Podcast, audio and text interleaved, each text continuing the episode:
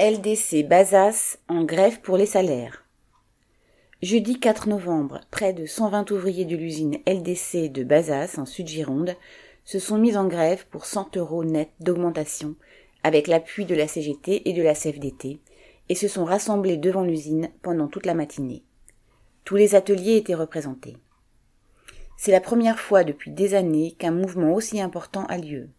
Les travailleurs ont exprimé leur colère et ils ont eu raison.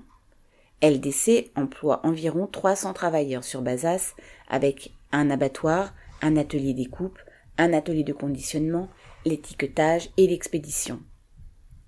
Ce n'est pas une petite entreprise. Elle appartient au groupe LDC qui possède Loué, Le Gaulois, Maître Coq et Marie, et des entreprises en Pologne et en Espagne.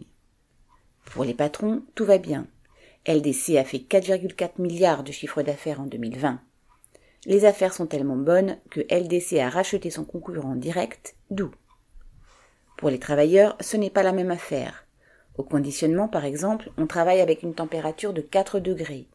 En une journée, on peut avoir porté jusqu'à 14 tonnes au total. Le temps de travail est en fonction des commandes. Il peut arriver à plus de 50 heures, en effectif réduit, ce qui rend plus lourde la charge de travail. Les salaires sont bas et tournent autour de 1100 à 1500 euros avec de l'ancienneté. Et ces patrons affichent leur mépris en offrant entre guillemets aux salariés des bons d'achat pour une valeur totale de 3,50 euros. Cette année, devant la colère qui montait, la direction proposait une prime Covid de 220 euros tout en refusant d'augmenter les salaires. C'est ce qui a provoqué la colère des ouvriers et leur grève.